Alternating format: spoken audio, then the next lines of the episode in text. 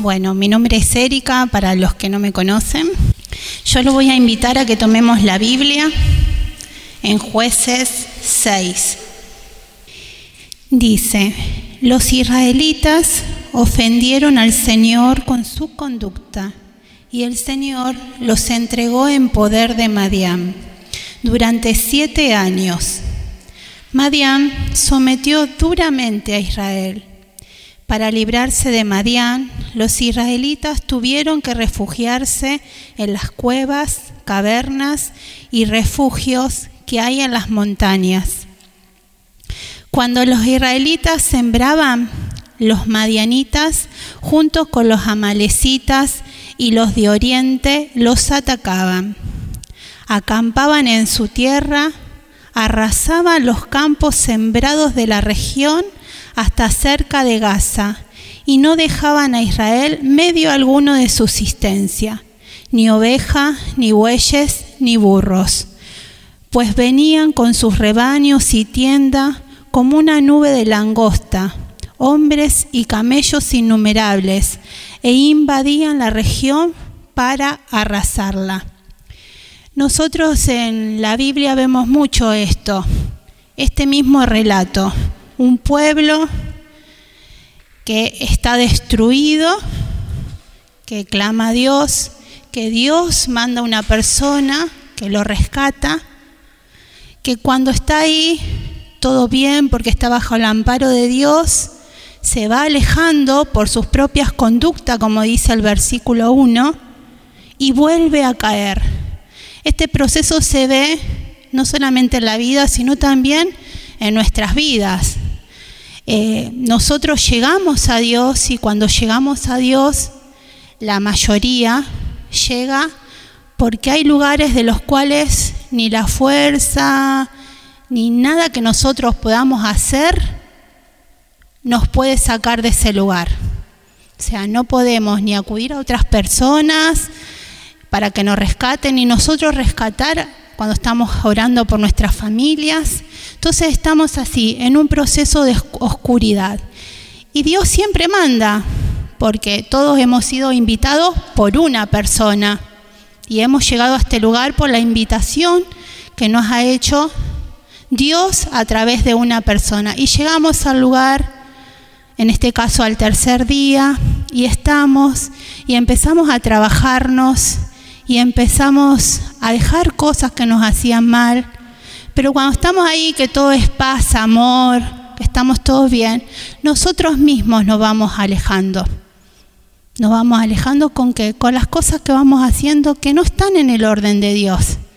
Los enojos, el creer las mentiras que el enemigo puso en nuestras mentes. Y bueno, y hacemos lo que viene haciendo el pueblo de Dios desde que, desde que se escribió la Biblia, prácticamente, pues estamos en el libro de jueces, son uno de los primeros. Entonces, nosotros tenemos que comprender que cuando nosotros estamos con Dios en comunidad, estamos bajo el amparo de Dios. Es como si tuviéramos un, techo así como este. Estamos bajo el amparo. Nada nos toca que no sea lo que Dios quiere para nuestras vidas. Y cuando servimos a Dios, no solamente nosotros estamos bajo el amparo de Dios, sino que todos nuestros seres queridos están ahí, aunque no estén en Dios. ¿Por qué? Porque estamos nosotros sirviéndolo a Dios con la promesa de que nuestras familias van a estar sirviendo al Señor. Entonces, no solamente nosotras estamos bajo el amparo de Dios, sino también todos nuestros seres queridos y nuestras familias. Y nosotros tenemos que entender que cuando nosotros nos alejamos, esta pandemia se prestó mucho para eso, para al no reunirnos los jueves, dejamos de orar todos los días, dejamos de estar en comunión con Dios, nos juntamos con personas que ya habíamos dejado, volvemos a tomar amistades con gente que no nos hace bien y nuestra conducta nos lleva a alejarnos de ese amparo de Dios. O sea, nosotros mismos somos los que salimos de este techo impresionante que es la protección de Dios y nos vamos alejando hasta que terminamos en el patio y el enemigo que viene. El enemigo viene a robar, a matar y a destruir.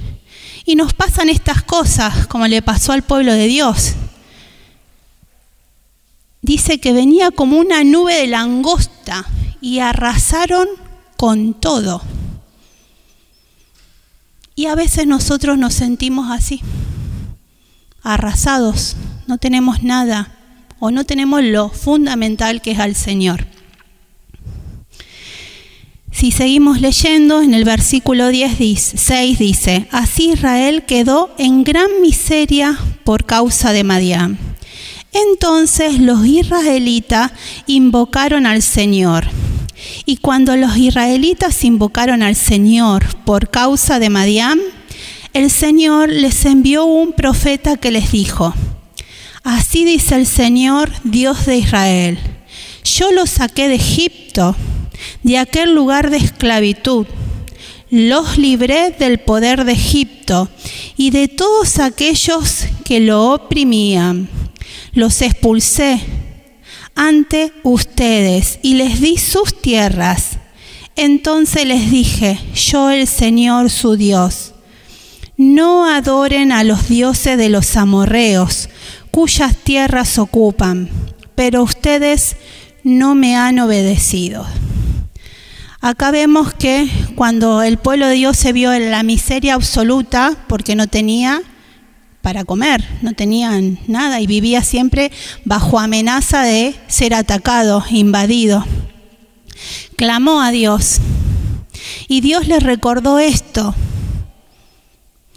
que Él los sacó, los liberó de la esclavitud cuando estuvieron en Egipto y les dio la tierra prometida. Pero la única condición que le pidió es que no adoren a los falsos dioses y el pueblo de Dios desobedeció. Y hoy estos falsos dioses, que en la Biblia lo vemos, lo vemos en la actualidad, cuando uno está totalmente pendiente de la serie. Ahora se ve mucho esto, la serie de las plataformas, y hasta que no termina todos los capítulos, las temporadas, parece que no se puede desprender del celular o de la televisión. Eh, los dioses del trabajo, vivir totalmente trabajando y que te levantas pensando en el trabajo, que estás todo el día pensando en el trabajo, hasta que cuando dormís pensás lo que tenés que hacer del trabajo. El dios dinero, lo único que querés es tener plata, ver cómo hacer para conseguir plata y que esto, yo te doy esto, pero es para hacer plata, plata, plata. El estar pendiente todo el día de la familia. Decir, bueno, es casi una obsesión la familia. Y no porque esto se tiene que hacer así, así, así. Lo vemos en cosas cotidianas. Uno dice, Dios es a lo que ponemos en el lugar de Dios. Dios está siempre arriba. Y nosotros lo bajamos de ahí para ponerlo a la par.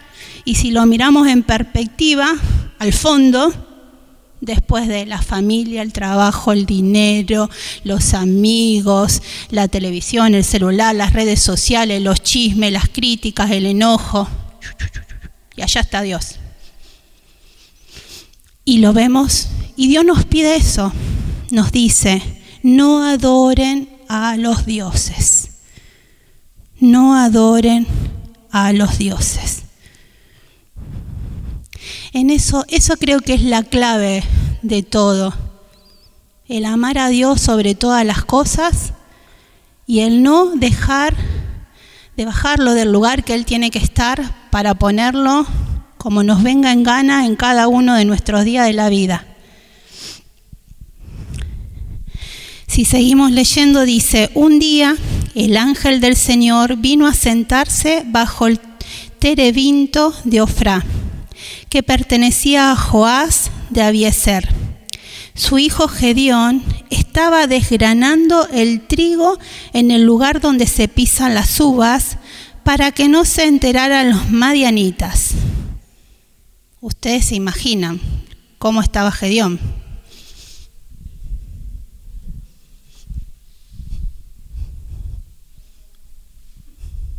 Así estaba Gedeón.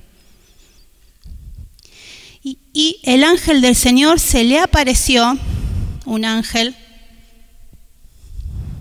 y le dijo, el Señor está contigo, valiente guerrero.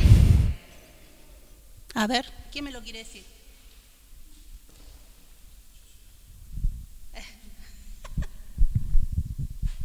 vamos a hacerlo así para que me vean. Vos decilo. El Señor está contigo, valiente guerrero. ¿Ustedes se imaginan esa situación? Parece de risa, ¿no? Bueno.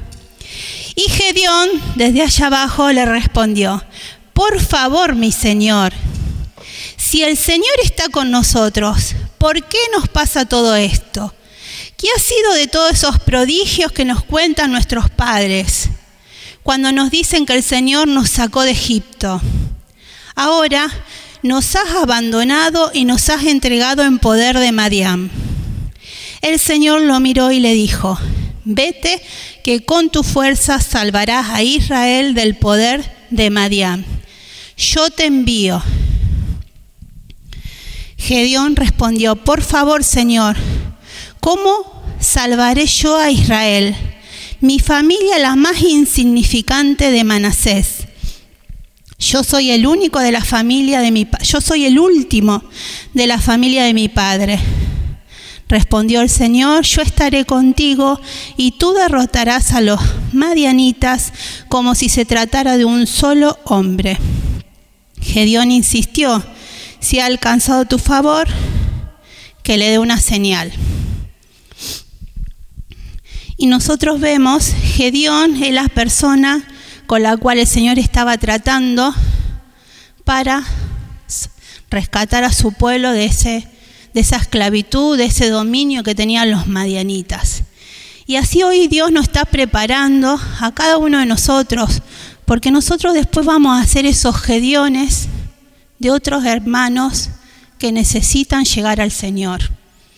Así como un día Dios preparó a una persona que nos invitó, como los preparó José y René, que nos siguen en este proceso que nosotros vamos caminando, sanando cosas, liberándonos. Pero Dios nos prepara para que nosotros seamos ese instrumento que Dios usa para rescatar a otra persona, en este caso para rescatar al pueblo de los madianitas. ¿Y por qué Dios empezó? Primero porque, mm, como dice acá el versículo 15, Gedeón le respondió, mi familia es la más insignificante de Manasé y yo soy el último de la familia de mi padre. Dios siempre, si se ven en los relatos, busca a la persona que parece que menos capacidades tiene ¿Pero por qué? Porque Dios quiere que se vea la gloria de Él, no a la persona. O sea, el que viene a hacernos llamado es Dios a través de la persona. El que viene a rescatarnos es Dios a través de una persona. Y en este tiempo tuvo que tratar con Gedeón porque Gedeón tenía pensamientos esclavos, tenía pensamientos de derrota. Usted imagínense, lo único que él pensaba en desgranar un poquito de trigo para comer algo, para que su familia coma algo y defenderse de los ataques del enemigo. Ese era su pensamiento.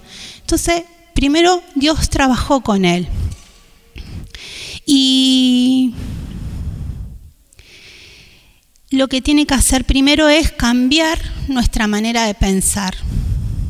Nosotros tenemos que salir de ese lugar de derrota, de estar ahí con pensamientos que, que nos hacen siempre dar vuelta sobre el mismo lugar y no avanzar.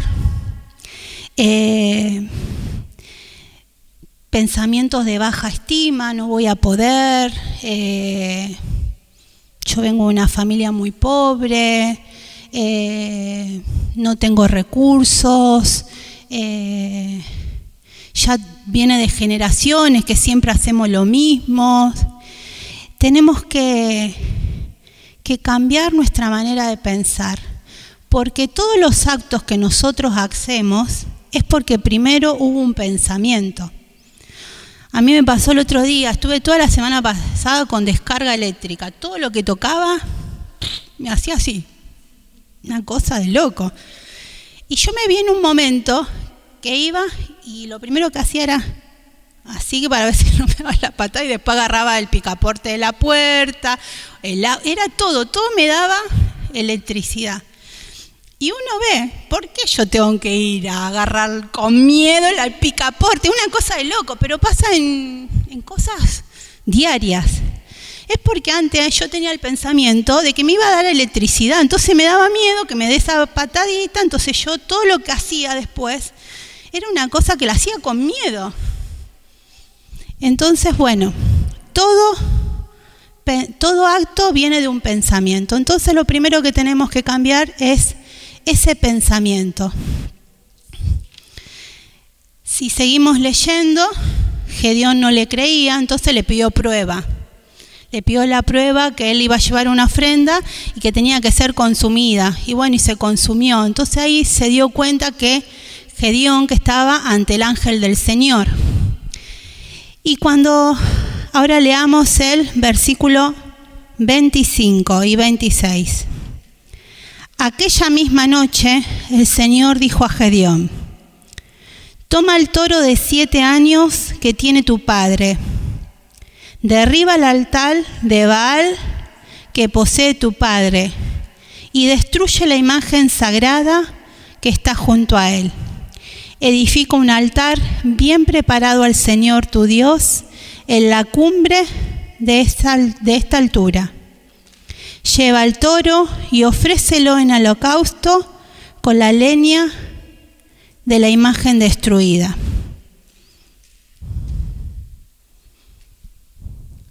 Ustedes fíjense, el mismo padre tenía un altar a un dios falso. En su misma casa había adoración a dioses falsos. Entonces nosotros muchas veces tenemos que romper con paradigmas y con modelos que recibimos en nuestras casas, en nuestras familias. Eh, mis papás se separaron cuando yo era muy chica, yo soy la mayor de seis hermanos. Eh, bueno, le pasaba una cuota de alimentos, pero para mantenerse seis era muy poco. Entonces mi mamá tuvo que empezar a trabajar. Ella ya hacía trabajo de costuras, en nuestra casa, pero entró a trabajar en una fábrica. Y cuando llegaba a casa era seguir trabajando. Ella tenía la idolatría al trabajo. Y nosotros íbamos creciendo y cada uno tenía una actividad pegadita a la ladera, lo que tenía que hacer como tarea del hogar. A todos nos tocaba algo para hacer. Y cuando íbamos creciendo teníamos asignada una máquina. La ayudábamos cuando ella estaba, que tenía que entregar mucho trabajo y estaba con los tiempos justos, nosotros manejábamos una máquina de coser. Y yo me sentaba ahí y decía, yo no quiero esto para mi vida. Era horrible coser para mí, porque me lo hacían desde la exigencia. Y bueno, y yo tuve que romper con ese paradigma. Hoy, dos de mis hermanas son costureras, uno de mis hermanos también está relacionado a la costura, pero él pudo salir de una máquina. Entonces uno tiene que romper, yo tuve que romper con ese modelo. Y me costó, me costó estudiar algo que era solamente cabeza, me costó muchísimo, pero no el, costar estudiar, eh, me costó el entorno. Yo trabajaba, yo trabajo de los 18 años, trabajaba en una inmobiliaria, eh, lo que yo cobraba y ganaba era para sostenerme a mí y me pagué la carrera. O sea, yo fui a una facultad privada. Primero romper con eso, de que te tienen que dar o te tienen que pagar o te tienen que colaborar. Bueno, yo pude pagar una facultad privada.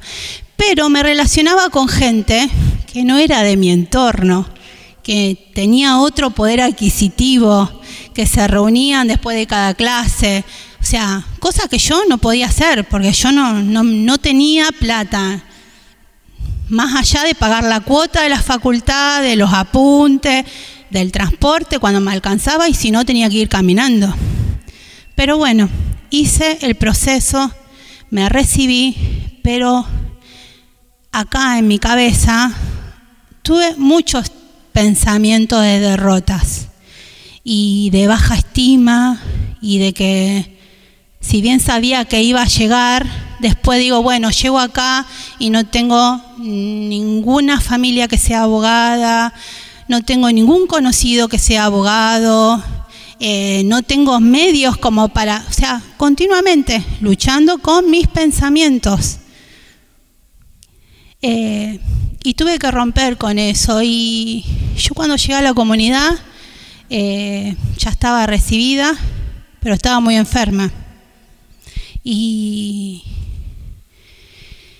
y tuve que hacer muchas renuncias y darme cuenta que eso que había conquistado tampoco era por lo que yo tenía que, poner en primer lugar. Primero era Dios. Y al poner a Dios en primer lugar, el trabajo eh, ya me, me empezó a gustar cada vez menos, cada vez me empezó a gustar menos lo que yo hacía. ¿Por qué? Porque yo sabía que si salía del amparo de Dios, a mí me esperaba o volver a recaer en la enfermedad o hasta morirme, porque yo tuve muchos episodios de casi morirme. Entonces, bueno, lo primero que hace Dios es, al rescatarnos, es trabajar con lo que pensamos. Porque así como hablamos y lo que hablamos, eso es lo que determina lo que va a pasar en nuestras vidas. Yo siempre, si bien pensé que no iba a repetir los modelos de mi mamá, a mí me costó mucho ese transitar. No lo hice con, con alegría, con felicidad. No, fue casi algo de hacer para no repetir que hacer por, por convicción o porque es algo que a mí me apasionaba. Y Bueno, acá cuando Gedeón destruye ese altar, al otro día el pueblo de Dios lo primero que cuando levantarse lo que ve que el altar estaba destruido. Y si leemos el versículo 30 y 31, dice,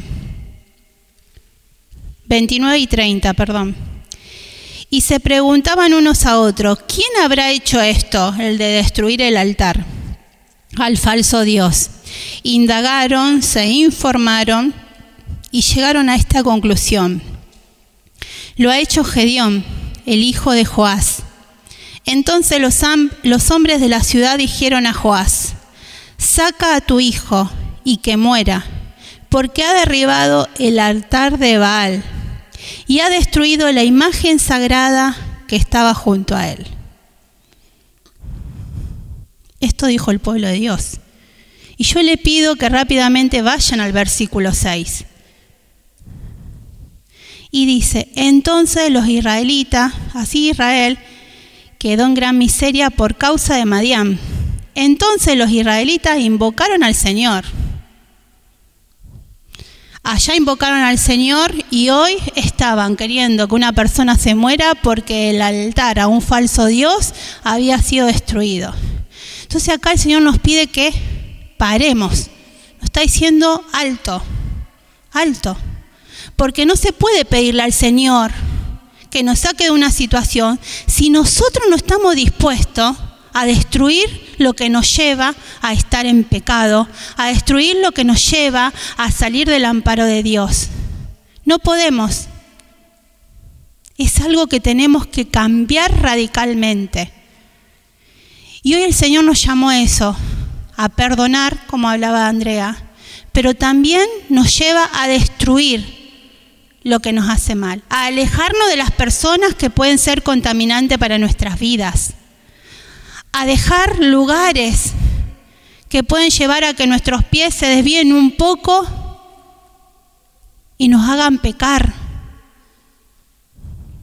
Tenemos que dejar de adorar, dejar de estar con el celular y las redes sociales, salvo que sea para mandar las cosas al tercer día que uno sabe que está evangelizando. Pero lo que lleva a que tu cabeza se llene de contenido que no es sano, a dejar la crítica, a las juntaderas con amigos que te hacen mal y que te pueden llevar a vicios, porque hoy decís, no, esto no me hace nada, yo sé muy bien lo que quiero, pero pasan un tiempo y no sabes cómo salir. Entonces hay que dejar esos lugares que son contaminación para nuestras vidas, porque el enemigo está ahí al acecho de querer sacarnos del lugar de bendición. Y Eso es lo que estamos llamados.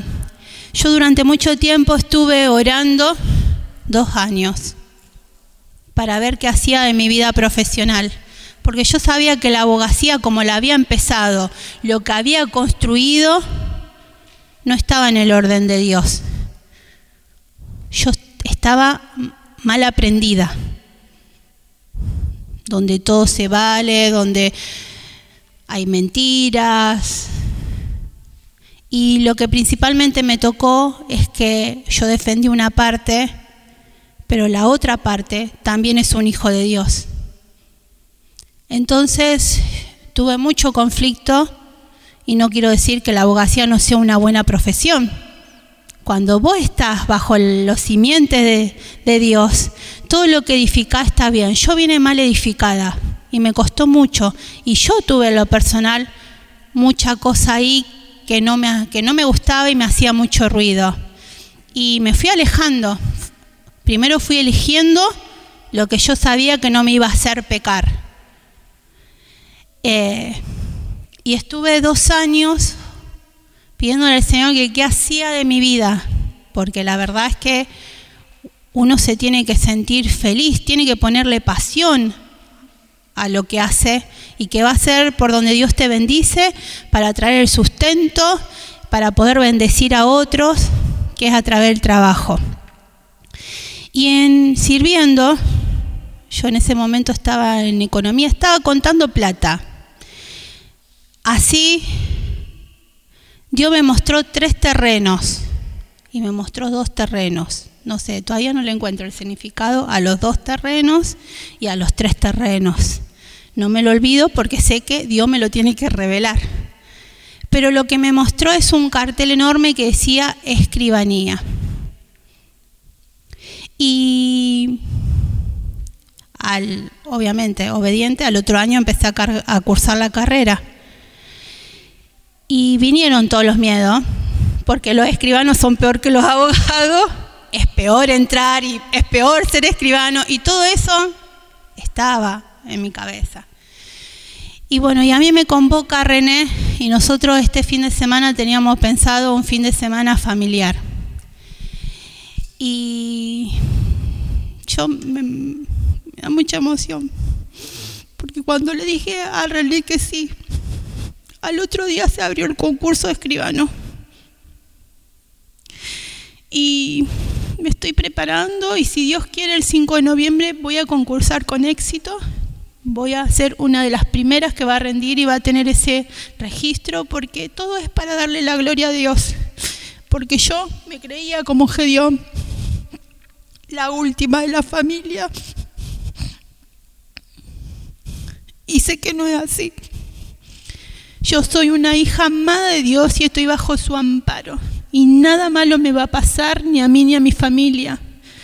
Porque Dios es todopoderoso y porque sé que uno rompe modelos para que nuestra familia entienda que no es uno, sino que es el Señor el que hace la obra, el que nos rescata. Y, bueno, en esta semana cambiaron mucho los planes que uno tenía y volver a, a lágrimas de alegría, hermanas, porque es algo lindo lo que pasó. Eh, y cuando me dieron el tema, pensamiento que esclavizan, yo digo, no. Por favor, ¿cuánto, ¿cuánto tengo que derrotar? Y ayer cuando todos estuvieron, las mujeres estuvieron en el, en el encuentro de mujeres, y ayer cuando René hacía con el martillo, yo digo, wow, cuántas cosas hay que decirlas así, basta, derrotarlas.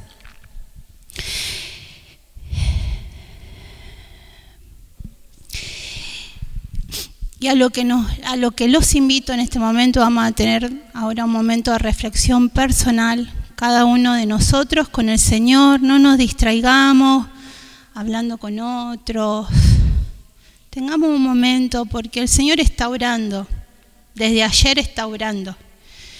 Eh, es ver por qué nosotros tenemos que sufrir tanto, padecer tanto para clamar y recurrir al Señor. ¿Qué es lo que, lo que nos impide ir al encuentro profundo de Dios y que Él nos rescate?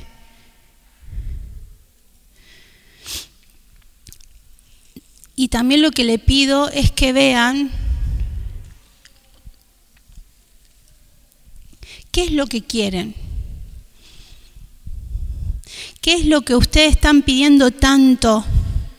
Una sola cosa, céntrense en lo que más desea su corazón o en lo primero que venga a su mente. ¿Qué es lo que ustedes quieren? ¿Qué es lo que le piden al Señor? Y fíjense en si detrás de eso que quieren no tienen que derrotar pensamientos que lo están paralizando, lo están desviando y lo están llevando a lugares que no son justamente eso que quieren alcanzar. Porque una vez que uno detecta cuál es el pensamiento de derrota, tiene que hacer como aprendemos en, los talleres de liberación de miedo. Lo detecta y lo tiene que mandar a los pies de la cruz del Señor.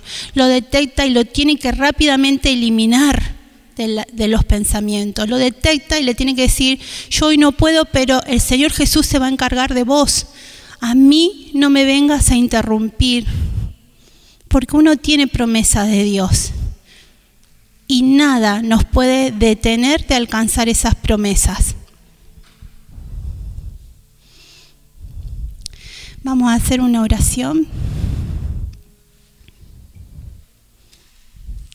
Señor Jesucristo, en este momento clamamos a ti, porque sabemos que nos vas a revelar esos pensamientos que no son los pensamientos que tú quieres para nosotros. Que todo pensamiento de derrota, de tristeza, de baja estima, todo pensamiento de sentirnos los menos, los últimos, todo pensamiento que nos está paralizando. En este momento tú lo vas a revelar y con tu gracia lo destruimos, lo aplastamos, lo echamos fuera de nuestra mente, de nuestro cuerpo, de nuestro espíritu, de nuestro entorno. Y declaramos, Señor, que de ahora en más todo lo que hablemos, va a ser de bendición para nuestras vidas, para dar vida. Gracias Padre, porque sabemos que todo es para darte la gloria a ti. Amén.